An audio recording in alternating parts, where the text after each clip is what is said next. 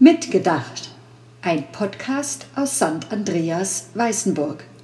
Heute ABC schützen. Mit Pfarrerin Katharina Fenn.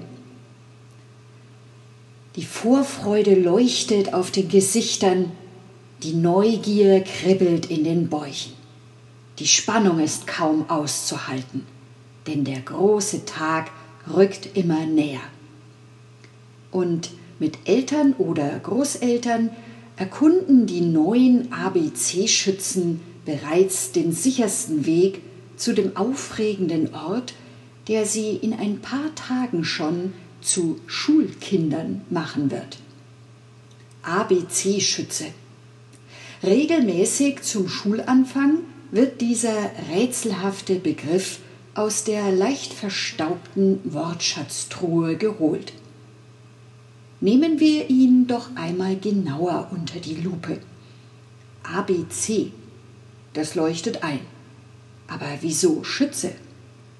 Schon entstehen vor meinem inneren Auge Bilder von Kindern, die ein Stück Wissen nach dem anderen mit Pfeil und Bogen aufspießen und stolz nach Hause tragen.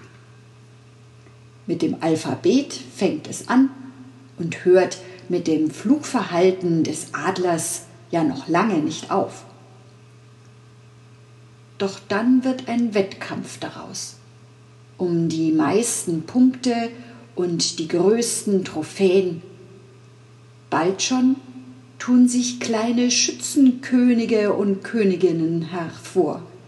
Und manche, immer mehr, stehen enttäuscht am Rand weil sie gar so oft daneben treffen. Oft wird Schule so erlebt, später, wenn der Zauber der ersten Zeit längst verflogen ist. Ein Blick in das Herkunftswörterbuch aber zeigt, der ABC-Schütze schießt überhaupt nicht.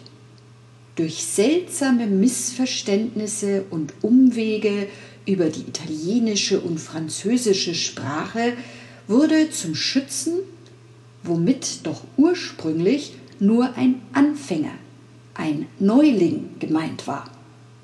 Nur für den Schulanfänger hat sich allerdings dieser besondere Titel herausgebildet. Keiner käme ja auf die Idee, die anderen Anfänger entsprechend zu nennen die im September auf eine neue Arbeitsstelle wechseln oder eine andere Schule. Der erste Schultag bleibt etwas ganz Besonderes. Noch immer hören manche Sechsjährige denn auch, jetzt fängt der Ernst des Lebens an, ohne dabei so recht zu wissen, ob das jetzt gut oder schlecht sein soll. Schade wäre es, wenn Sie das als Aufruf verstehen würden, sich als Schützen durch die Schulzeit zu kämpfen. Schade wäre es, wenn Sie das Wissen nur erjagen, ohne nach rechts und links zu schauen. Das Leben ernst nehmen werden Sie doch gerade dann, wenn Sie den frohen und gespannten fast ehrfürchtigen ABC-Schützenblick der ersten Tage bewahren können.